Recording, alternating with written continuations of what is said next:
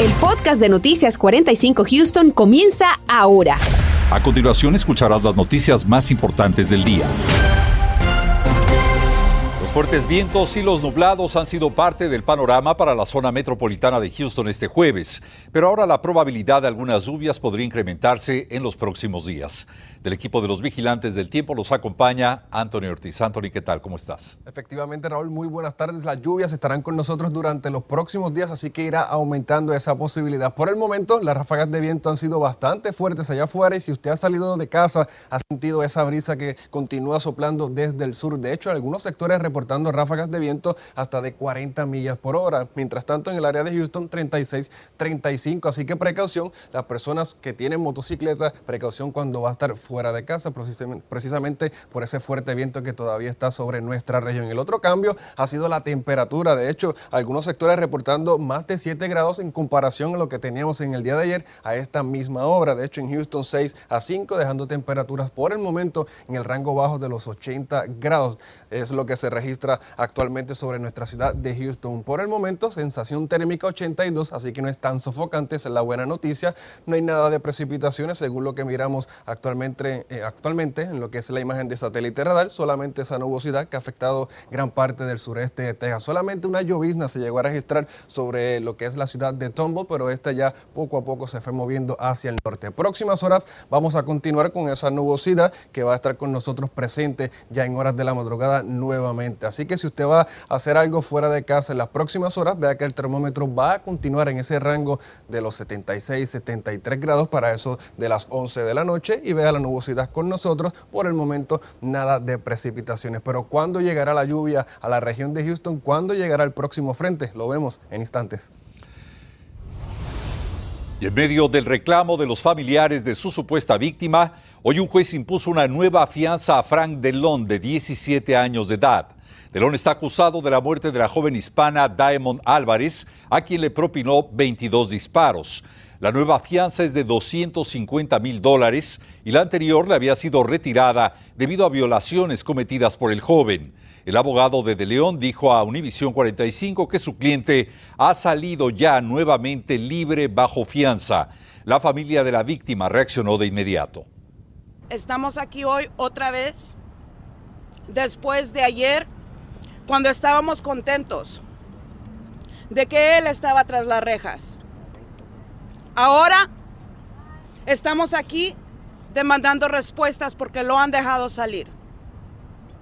Lo han dejado salir bajo la misma fianza, siendo que él violó sus condiciones. Necesitamos que la Procuraduría nos hable, nos den respuestas. Necesitamos que los agentes del distrito nos hablen. Necesitamos que alguien nos diga por qué lo dejaron ir. De León tiene una cita en corte mañana a partir de las 9 horas. Lo mantendremos al tanto del desarrollo de este caso. Y decenas de cámaras de seguridad serán instaladas en comercios y zonas de toda la ciudad de Houston. Se trata de la medida más reciente tratando de atender el grave problema de violencia que afecta a nuestras calles. Una de las razones para hacerlo fue el reciente tiroteo registrado en el centro comercial de la Galería. José Alberto Urizarri nos informa. Gracias, es algo que se discutió en el Consejo de la Ciudad y fue aprobado 15 a 1. Es una medida que lleva dos cosas. Primero es para prevenir los crímenes y segundo para ayudar a la policía a resolverlos a través de estas cámaras y videos. Se dijo también que la mitad de los incidentes en los crímenes como asaltos, robos y agresiones e incluso violencia con armas sucede cerca de establecimientos comerciales como clubes nocturnos, bares y cuartos de juegos, entre otros. En 90 días se tendrá una lista de los negocios y lugares donde instalarán las cámaras, pero esto trajo argumentos también sobre el derecho a la privacidad y también en los comercios donde la gente dejaría de ir por ser identificados como zonas de alta incidencia criminal. El alcalde Turner dijo que la prioridad es la seguridad de las personas y no se está violentando derechos con cámaras de seguridad. Uno de los lugares donde se instalarán estas cámaras y habrá más seguridad también es el centro comercial de Galería, donde se dijo que ya arrestaron al sospechoso de disparar el pasado sábado y se adelantó la razón del incidente. This incident, and I will tell you this, is gang related. Fue un incidente relacionado a pandillas y no fue algo aleatorio, dijo el jefe de la policía Troy Finner, quien aseguró que la violencia como esta no se volverá a ver en el Galería Amor ni tampoco en ningún otro centro comercial. También se sabe que más adelante la ciudad dará a conocer dónde estarán instalando estas cámaras de seguridad para atacar el crimen. Reportando para Noticias 45, José Alberto Rizarri.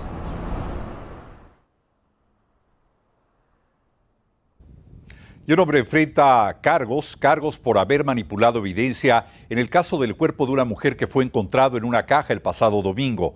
El hombre transportaba esta caja en una carretilla de acuerdo al reporte de las autoridades. Vamos ahora con nuestra compañera Daisy Ríos, quien tiene lo último de este lamentable caso. Daisy, te escuchamos. Muy buenas tardes. Buenas tardes a nuestra audiencia que ha seguido muy de cerca el desarrollo de esta noticia y es que los detalles que se presentaron el día de hoy, que se leyeron en corte cuando este hombre se presentó en la corte, son por demás escalofriantes los detalles de la violenta muerte de esta mujer. Miguel Ángel Moreno, de 61 años, fue arrestado y acusado de manipular el cuerpo de una mujer, al que se presume sacó de un departamento dentro de una caja. El pasado 17 de abril fue cuando el Departamento de Policía de Houston atendió una llamada que indicaba que había un paquete sospechoso en ese complejo de apartamentos, localizado en el 7003 de la calle Vicenet. Allí encontraron el cadáver de la mujer dentro de una caja, envuelto en una sábana verde y plástico. Según documentos de corte, la cara de la mujer tenía múltiples laceraciones profundas como si hubiera utilizado un hacha o un machete. Sus huesos faciales parecían estar rotos. La investigación reveló que el sospechoso había sacado de una vivienda la caja donde estaba el cuerpo de la mujer quien no está identificada. Lo montó en una carretilla y lo llevó por el complejo de apartamentos. Una vecina que conocía al hombre lo ha descrito como una persona tranquila. La verdad que no. Sinceramente fue algo que jamás nos imaginamos. la verdad, eh, yo estaba en ese momento afuera cuando lo estaban arrestando. Sí, yo miré cuando lo estaban arrestando, pero no le puse mucha atención porque en eso yo iba de salida y hasta después me enteré de lo sucedido. Sí, muy calmado el señor, muy amable. Los vecinos de estos apartamentos donde fueron localizados los restos siguen incrédulos con lo que ocurrió. Se siente feo, la verdad, y ya no se siente seguro, pues, porque yo vivo solo con mis hijas y me da miedo, la verdad sí me da miedo, porque hay que ser realista. No sé, pues sí, así ya cuando yo ya me di cuenta, pues sí dijeron que lo había que estaba enfrente del apartamento, pues, de mis vecinos.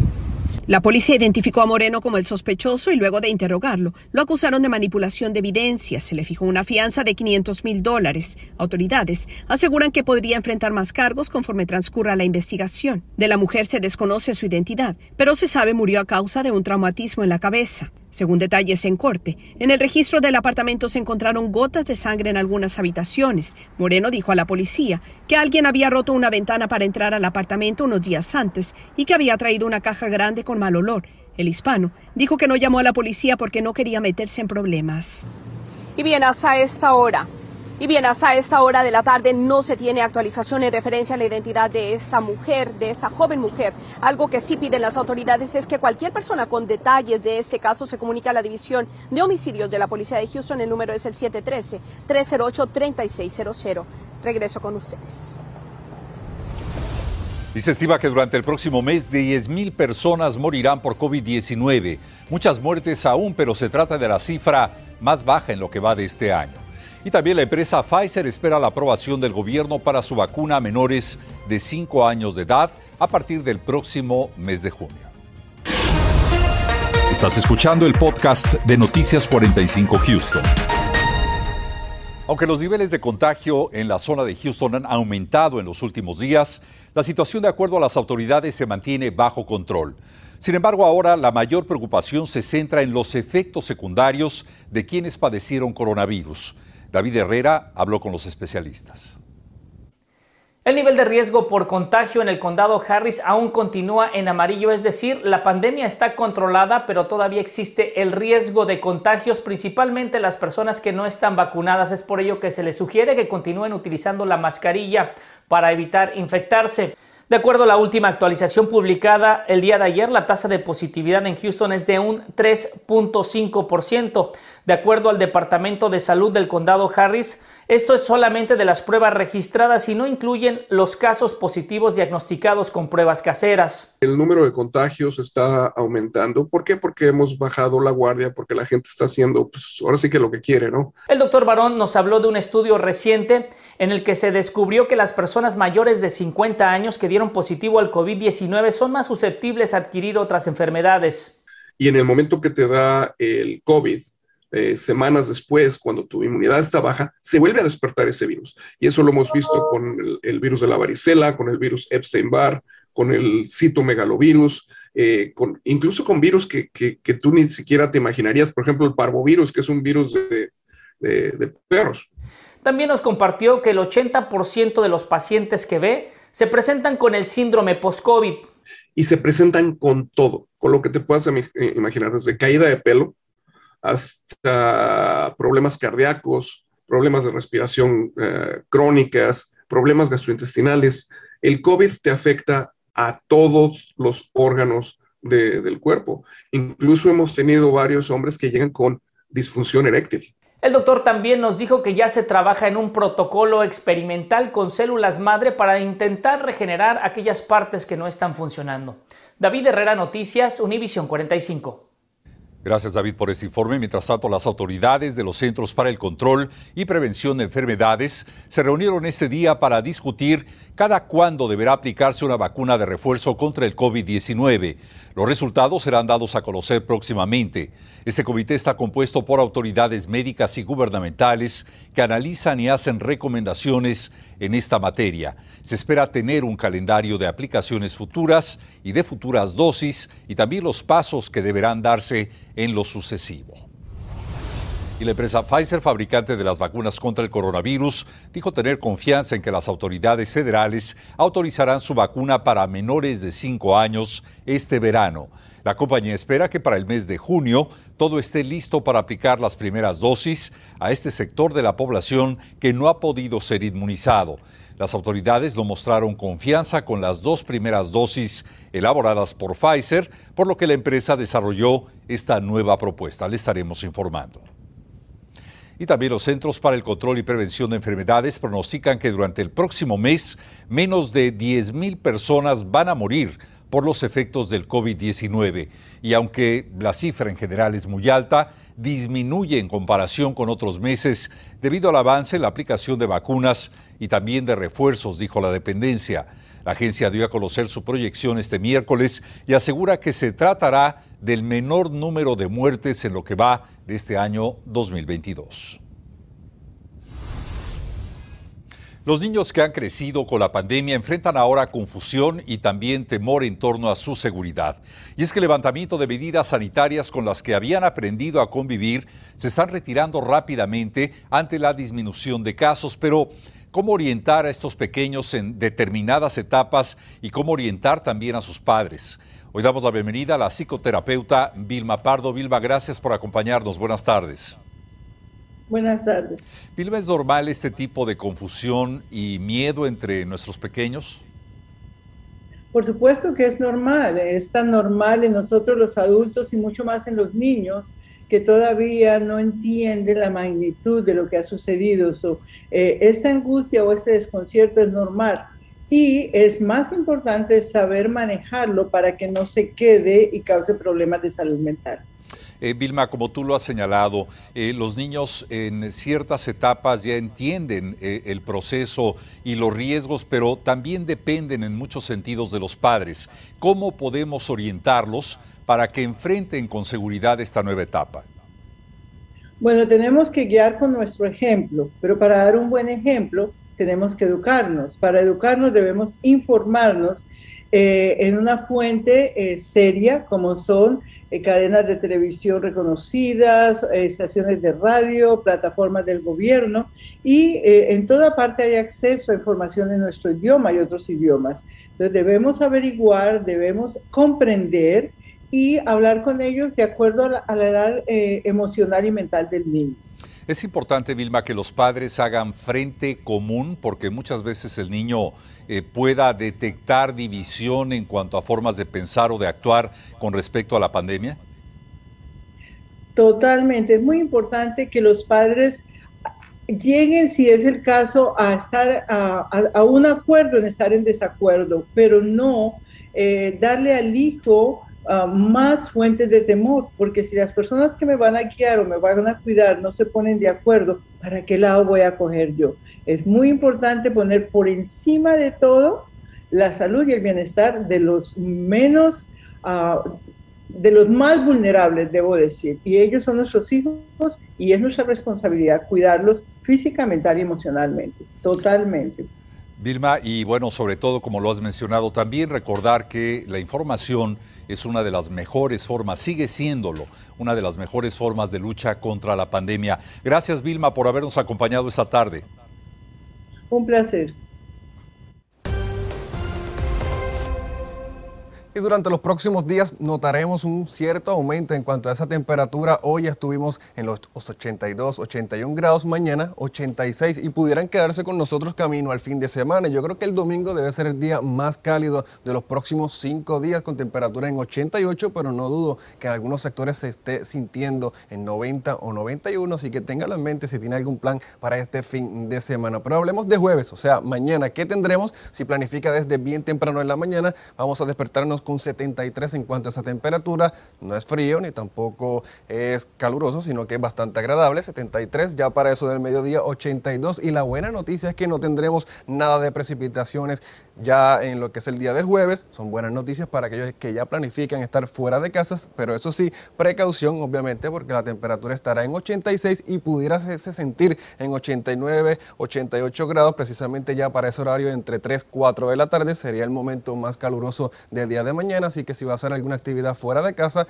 obviamente protegerse de esos rayos del sol. Ya para el fin de semana, para aquellos que ya están planificando, sábado 86 será ventoso nuevamente, ráfagas que pudieran estar superando 20 a 25 millas por hora. El domingo, como les decía anteriormente, pudiera ser el día más caluroso, más humedad estará llegando desde el Golfo de México, lo que hará que la temperatura se sienta en más de 90 grados sobre la región. Por el momento no estoy pronosticando lluvias para los próximos días, o sea, jueves, viernes, sábado y domingo, todo muy tranquilo, pero sí ya para el lunes vea cómo aumenta esa posibilidad de lluvia, porque, bueno, tendremos el paso de un sistema frontal que estará llegando a nuestra región y vea cómo forma esa línea de lluvias a través de lo que es el centro de Texas y eventualmente llegando a la ciudad de Houston. Por el momento no estamos pronosticando tormentas severas, pero pudiera dar alguna tormenta fuerte hacia el norte de la Interestatal 10, así que estaremos monitoreando esa situación. Lo dicho, para los próximos días, recuerde, estará húmedo, ventoso, temperaturas en el rango medio de los 80 y ya para el fin de semana sintiéndose la temperatura en el rango de los 90 grados. Hasta aquí el tiempo. Anthony, gracias. Mientras tanto, las autoridades del condado Harris legisladores demócratas y organizaciones han unido esfuerzos para pedir al gobierno de Joe Biden promulgar más estrictas medidas de protección al ambiente, especialmente por la contaminación de mercurio y de otros tóxicos liberados al medio ambiente por plantas tradicionales de energía, entre ellas naturalmente la petroquímica. Los niveles más altos de, por ejemplo, mercurio, que es un químico, es como se dice, un heavy metal, un metal pesado que afecta no solo la salud de las personas físicamente, pero también afecta mucho el aprendizaje de, de los niños, especialmente cuando son bebés o hasta cuando la mujer está embarazada. Lamentablemente, las comunidades más afectadas son las hispanas e indígenas debido a la falta de acceso a oportunidades médicas y económicas para encontrar lugares más seguros y libres de contaminantes. Continuamos con el podcast de Noticias 45 Houston. El Museo de las Bellas Artes invita a todo el público a la décima quinta versión de su festival Latin Wave, las nuevas películas de Latinoamérica. Este festival tendrá lugar del 21 al 24 de abril y los residentes de Houston tendrán oportunidad de apreciar lo más reciente de la cinematografía de nuestros países de origen. La audiencia tendrá oportunidad también de interactuar con directores y productores que participan en este evento. Para más información visite la página de internet del Museo de las Bellas Artes o Fine Arts de la ciudad de Houston. Esta noche a las 10, si te has preguntado cómo emprender un negocio sobre ruedas en nuestra ciudad, vamos a informarte de la asesoría disponible a quienes buscan, por ejemplo, invertir en un camión de comida. Estate muy pendiente. Y como bien sabemos, nuestra ciudad espacial es propensa también a desastres naturales como los huracanes y es importante estar preparados. Esta noche te decimos cuándo podrás comprar esos artículos de emergencia sin tener que pagar impuestos. Esto y más a las 10. Y así se estará comportando la noche en la ciudad de Houston con temperaturas en el rango de los 70 grados, nubosidad, pero la buena noticia sin precipitación. Ahora bien, mañana muchísimo cuidado con el calor, ya que la temperatura debe estar casi sintiéndose en el rango de los 90, así que precaución mañana. A tener cuidado, Anthony. Gracias y gracias a usted. Y le recuerdo que esta noche, no a las 10, estaremos con usted a las 11 de la noche. Gracias por escuchar el podcast de Noticias 45 Houston. Puedes descubrir otros podcasts de Univision en la aplicación de Euforia o en univision.com diagonal podcast.